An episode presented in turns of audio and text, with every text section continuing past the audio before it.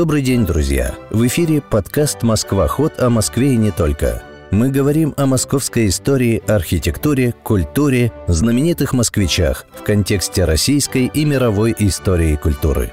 Спасибо, что слушаете нас и советуете друзьям наш подкаст. Оставляете оценки и отзывы в подкаст-приложениях. Сегодня с вами в эфире гид общества пеших прогулок «Москва-ход». Георгий Давыдов. Сегодня мы поговорим о неправославных храмах Москвы. Часть первая. Добрый вечер, дорогие радиослушатели. У микрофона Георгий Давыдов. Я приглашаю вас на московские прогулки. И, естественно, после того, как мы с вами гуляли по немецкой слободе, увидели и такую неожиданную сторону московской истории, московской архитектуры, московской жизни – Естественно, наверное, прогуляться мимо, а иногда и зайти внутрь, мимо тех московских храмов, которые не православные, неожиданны для Москвы, но и без них подчас представить себе Москву невозможно – они неожиданно выползают откуда-нибудь из внутренних дворов, как замечательная лютеранская церковь Петра и Павла в Старосадском переулке. Они прячутся в некогда тихих захолустьях московских, как московская хоральная мечеть, а сейчас она задавлена этим чудовищным бетонным монстром спортивного комплекса олимпийский. Очень трудно перенестись в Москву столетней давности, увидеть этот тихий, захолустный, выползав переулок, и эту малюсенькую татарскую, как она была обозначена в путеводителях начала XX века и на старых картах, татарскую мечеть, и представить этот характерный московский колорит – Москва – город бесспорно русский и бесспорно православный. Это центр русского, по крайней мере, православия, который иной раз в истории, начиная, наверное, с Алексея Михайловича, очень хотел стать центром всемирного православия, но при этом, естественно, вкрапляются в московскую карту, в московскую историю самые разные храмы самых разных религий, самых разных традиций, без такого вавилонского столпотворения, естественно, как изящная жемчужина на диадеме, которая украшает чело нашей прекрасной Родины. Вот, наверное, эта концепция разных жемчужин, разных бриллиантов лучшая, или, по крайней мере, не худшая аллегория интернациональной дружбы – Правда, само понятие интернациональной дружбы, оно как неприменимо к старой Москве. Разная жизнь из разных лоскутков, разноцветных, как какой-нибудь татарский половичок. И вот мне хочется нашу сегодняшнюю московскую прогулку начать с мечети, постепенно приближаясь к христианству, заглянуть в мечеть, заглянуть в синагогу, а потом в лютеранский, потом в католический храм. Мечеть была построена в начале XX века. Построена она была, естественно, русским архитектором, что не должно удивлять, потому что, ну, я не думаю, что в начале XX века татарская интеллигенция, тем более в Москве, располагала вот такими кадрами. В той же ситуации находились, например, и старообрядцы. Мы видим, что старообрядческие храмы строят далеко не старообрядцы, не архитекторы-старообрядцы. Их просто не было. Или, по крайней мере, в Москве их не было. Строят мастера модерна, мастера официальной, большой культуры. Вот так же и для татар. Московская мечеть выстроена в начале 20 века, она выстроена вот на том переломном этапе, когда модерн уже отцветает, а архитекторы обращаются к неоклассике. И вот эта неоклассика ощутима в татарской мечети. Интересно, что восточного колорита, предсказуемого, казалось бы, обязательного восточного колорита мы не найдем в московской татарской мечети. Внешне это здание в лучшем случае напоминает церковь, так и ребенок, проезжая мимо на трамвае, скажет, что церковь, но если он не заметит характерных полумесяцев на куполах. Ну, а сама мечеть сейчас окружена таким большим полисадником, даже рощицы, где поют своими листочками, если ветерок там гуляют, а ветра там усилились после того, как к Олимпиаде существенно почистили близлежащие троицкие и мещанские слободы, увы, и столько старой деревянной одноэтажной Москвы слезал этот железный язык, железный ковш экскаватора, такого, такого-то захватчика московской земли, вот такого инородца, действительно, в своих механизмах, в своем нечувствии старой московской жизни и старой истории. Интересно, как вот в новейшей истории московской мечети меняется колорит эпохи. Если мы вспомним 70-е, даже 80-е годы, вплоть до религиозного бума, который захватил, конечно, не только православие, но он захватил все религиозные традиции нашей страны, и в первую очередь после православия мусульманство, вот до этого бума, так же, как и в русских церквях, так же и в мечетях, так же и в московской мечети, мы видим в основном людей старшего поколения. И у меня перед глазами стоит до сих пор удивительная картинка недавнего, но все дальше уходящего, дальше уплывающего московского старого быта идут татарские старики небольшого роста в каких-то белых аккуратных шляпах, если это лето, в аккуратных костюмах. Они говорят на языке, который, вот если ты идешь рядом, у меня даже был случай, не так давно шла девочка с, видимо, братом, они говорили, и я не мог понять, на каком языке они говорят. Кажется, что на русском, потому что интонационный строй такой же, и в то же время слова непонятные. Я к ним обратился и спросил, а что это за язык, на котором вы говорите?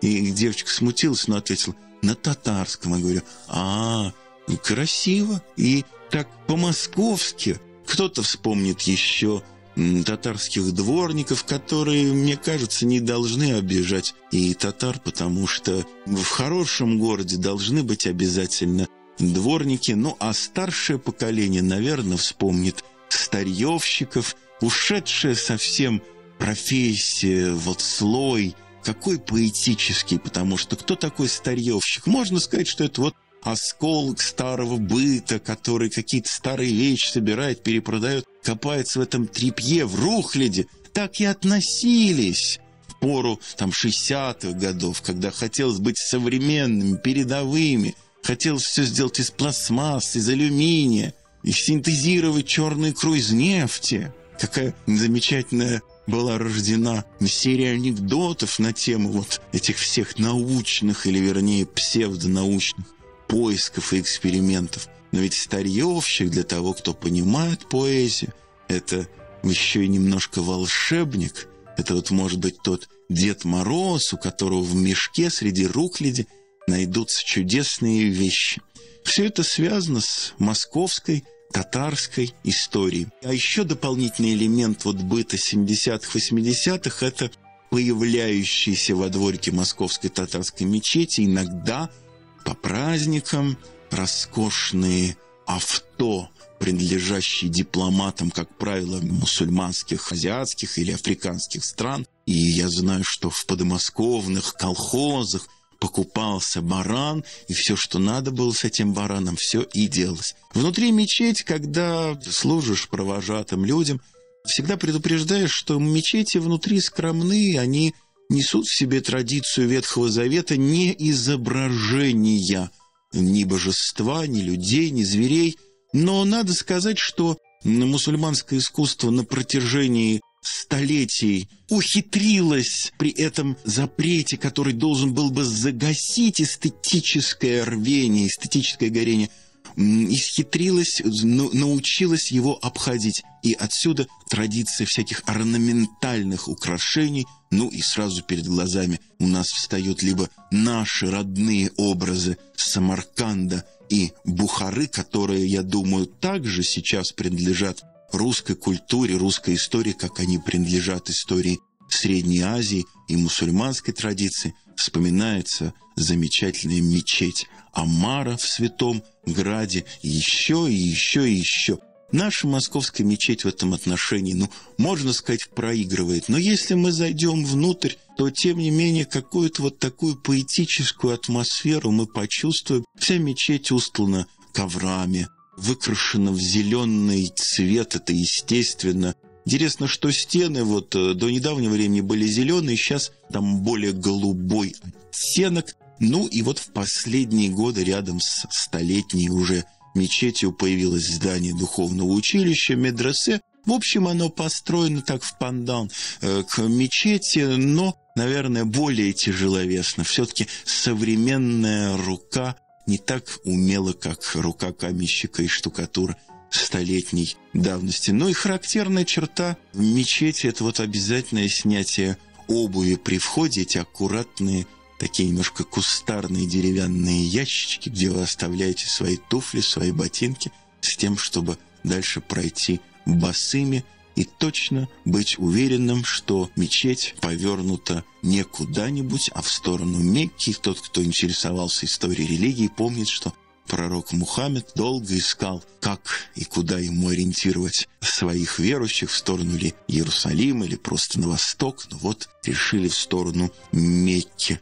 Грустно, что мечеть это соседствует вот с такой мощной современностью, неласково, есть ощущение контраста, диссонанса. Но если встать спиной к этому спортивному бетонному кольцу, а лицом к мечеть, то можешь почувствовать, так слушая татарский говорок, щебет и чириканье московских воробушков, а еще вдруг перезвон церкви митрополита Филиппа, которая здесь же недалеко, а туда вперед подворье Свято-Троицы Сергиевой Лавре, вдруг ты окажешься в Москве. Ну или на тебя пахнет атмосферой Поволжья, где тоже живут татары, где мечети соседствуют с церквами. Если мы с вами продолжим вот эту нашу московскую прогулку по не русским, не христианским храмам, я думаю, мы должны заглянуть и в старую, в самую старую московскую синагогу. Она находится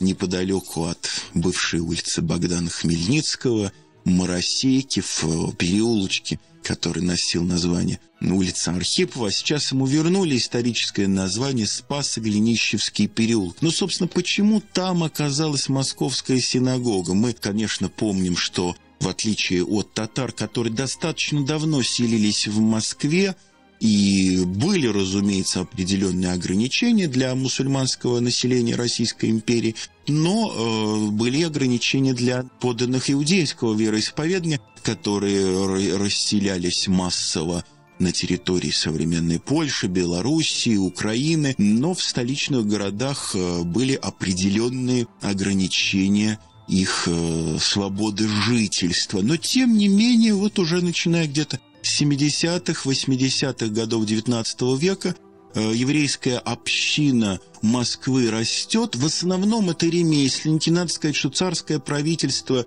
ограничения вот эти прописочного характера, как бы мы сказали на современном языке, не распространяло на состоятельных и образованных людей, там, на купцов первой гильдии, на людей, закончивших университеты, и одновременно старалась поддерживать э, вот мелких ремесленников, которые часто занимались вполне полезным промыслом. Это были лудильщики, а как вы понимаете, это дело необходимое в хозяйстве залудить самовар или кастрюльку. Это были скорняки, кстати, многие традиционные еврейские фамилии носят, как и, собственно, фамилии других народов, такие ремесленные корни. Просто надо знать язык, э, чтобы перевести и понять вот профессию возможного предка. Селились э, московские евреи в районе Зарядья, который, в общем, не считался, конечно, лучшим районом это такой склон к Москва-реке, и, как вы понимаете, это не самое чистое место. Интересно, что в московском быту тогда появляется словечко «польский заяц». Ну, такое лукавое словцо, потому что польский заяц – это не что иное, как кошачий мех, который замечательно умели выделывать еврейские ремесленники, вот жители Заряди. Ну и совершенно естественно, что вот неподалеку от Заряди, здесь неподалеку от Варварских ворот покупается место, определяется место для строительства синагоги. Ну, если с архитектурной историей мечети все просто, она выстроена по проекту архитектора Жукова, это заметный архитектор начала 20 века, в том числе знаменитый дом Перцова им построен по рисунку Малютина, то с архитектурной историей синагоги все несколько сложнее. Здесь много имен надо вспомнить. Это в первую очередь имя архитектора Родионова помнится. Мы в наших московских прогулках вспоминали. Это 1885 год. Затем проект архитектора Эйбушец. Это 96-98. Ну и, наконец, завершает это уже в эпоху веротерпимости, когда Э, большая часть возможных ограничений снята с э, иудеев. Это э, девятый, одиннадцатый год, вернее, шестой сразу тире 11 архитектор Роман Иванович Клейн, который, как вы понимаете, никакого отношения к иудейской общине московской не имел, но был связан и с московским купечеством, куда, конечно, э, самые богатые прихожане в синагоге входили. Ну и этот проект был, надо полагать, для Романа Ивановича тоже хлебным.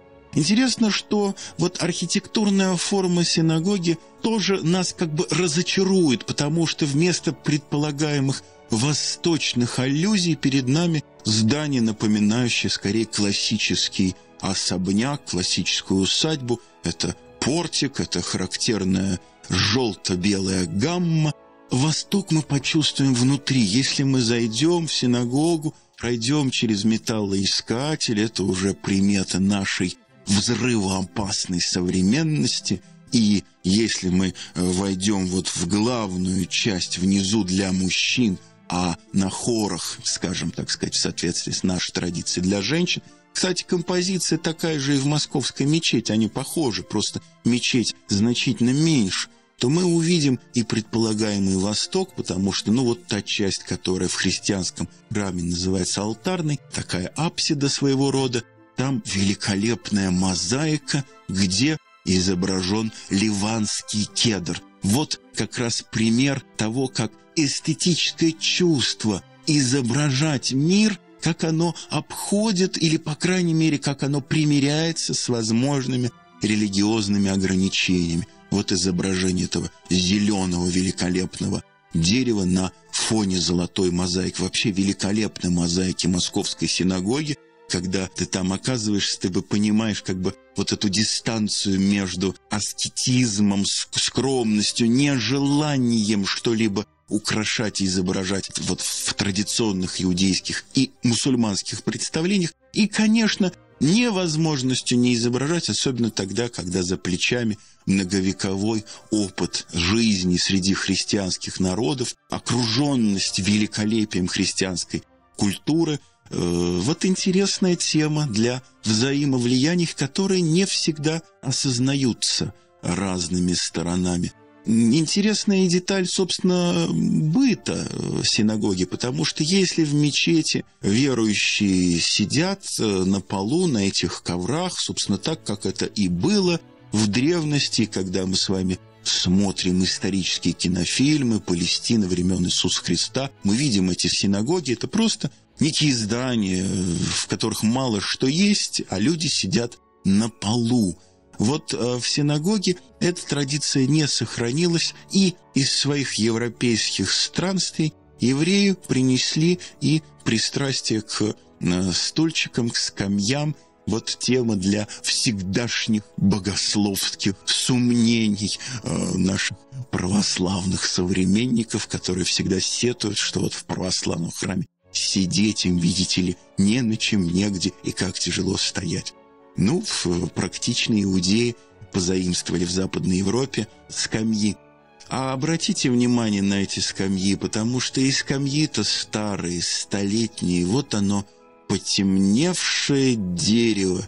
И как интересно они устроены. Похоже немножко на театр, потому что сами стулья откидные, удобно. Ты встал, в определенные моменты богослужения, наверное, у любого народа положено вставать особо торжественные, и тебе не мешает твое сиденьице. Вот когда мы в наших московских прогулках доберемся до церкви святого Людовика, самый старый католический собор Москвы, то я, конечно, вспомню о таких же скамеечках там, которые бесследно исчезли и заменены на современные скамьи, которые, кажется, не откидываются. Так что вот прогресс технически в области быта явно хромает. Евреи здесь оказались традиционнее, они не стали менять свои скамьи. Более того, на спинке впереди сидящего вы можете обнаружить что-то вроде пюпитра, такой удобный ящичек – по крайней мере, в 70-е и 80-е годы, если запустить туда руку, можно было вытащить столь необходимый для молитвы молитвенник. Ну, а молитвенник, конечно, был старый, потому что так же, как трудно было издавать православные книги в 20 веке в России, также было не просто издавать книги других исповеданий. И э, обиходном пользовании столетняя книжка не была диковиной. Наверху все скромнее, женщина в традиционном иудействе, существо, как и женщина Востока. Ну, второго сорта не скажешь, но во всяком случае так немножко отодвинуто, поэтому, конечно, скажем, в богословских кружках, которые существуют э, в иудействе, в том числе и в московской синагоге, вы не увидите э, женщин. Но вот тоже как меняется быт – при том, что в московскую синагогу в Спасо-Глиническом переулке ходит не так много народов, московские евреи достаточно секулярны, достаточно оторваны от своей традиции, это вполне понятно. Но, тем не менее, какая-то такая более активная религиозная жизнь ощущается, она заметна, она заметна в том числе и вот в кружке где изучается священное писание. Это самое главное, собственно, занятие благочестивого э, верующего иудея. А у меня перед глазами стоит тоже недавний быт, но уходящий, остающийся все дальше и дальше быт 70-х, 80-х, когда, как правило, вот в синагоге сидел в каком-то скромном сером костюмчике, обязательно с плашечками, орденскими планками – еврейский старичок и записывал, по-моему, какие-то поминальные записки. И что еще удивляет у московской синагоги, поражает, никто из, из журналистов, таких прытких, таких юрких, таких часто бестактно любящих совать свой нос туда, куда, наверное, не следует, никто не увидел в связи с столь модной темой острой, горячей всяких национальных болей и взаимных обвинений и олигархов, в том числе принадлежащих, нравится это кому-то или нет, и к еврейскому корню, не увидел еврейских нищих стариков, которые приходят, так же, как и старики всех прочих национальностей, приходят к своим храмам, потому что уж в чем в чем, а в этом разные религии, столь спорящие, столь полемизирующие иногда до крови между собой, в этом они все сходятся. Подать бедному, подать нищему, протянуть ему руку, понять, что в жизни есть не только успех, который позволяет покрывать купола своих храмов золотом, но в жизни есть еще и страдания, и страдание это стоит перед тобой, вытянувши руку и просит подаяния. Как-то окружающая вот среда, этот тихий московский переулочек, кто-то вспоминал из знакомых старшего поколения, как здорово было на санках зимой съезжать по Спасо-Глинищевскому переулку вниз. Действительно резкий перепад высоты. Это все объясняется и близостью Москва-реки. А рядом же еще и Ивановская горка, на которой великолепный Ивановский монастырь. И он он такой ведь обманчивый, он кажется таким средневековым, хотя существующие постройки XIX века, но история монастыря, конечно, гораздо старше. Так вот, в этом тихом патриархальном московском переулке, где стоит здание синагоги, больше напоминающее типичный московский особняк или усадьбу, немножко перед э, синагогой почистили пространство. Даже трудно сказать, что там было. Московские заросли или стенды для газеты «Советский спорт», редакция которой рядом с синагогой. Вот сейчас там расчистили, стоит, на мой взгляд, не очень удачная скульптура Эрнста неизвестного, посвященная жертвам Холокоста. Это рука и вылетающий из нее библейский голубь. Рядом э, что-то вроде имитации стены плач. Как-то я слышал, что вот чуть ли не при участии мэра это сделано. Не очень знаю, зачем и как на это смотрят люди, для которых в том числе стена плача является святыней, потому что святыни, потому и святыни, что не поддаются тиражированию. Это резинового Микки Мауса можно надуть и пустить гулять по Парижу или Москве. А святыни единственны и уникальны. Всего доброго. До свидания. Приобщиться к истории Москвы в режиме реального времени можно на прогулках общества пеших прогулок «Москва-ход», которые проводятся круглый год. Подробности на сайте «Москва-хода». Напоминаем, что мы есть во ВКонтакте и Телеграм, там тоже происходит много интересного. Подписывайтесь на подкаст «Москва-ход» о Москве и не только. И до встречи через неделю.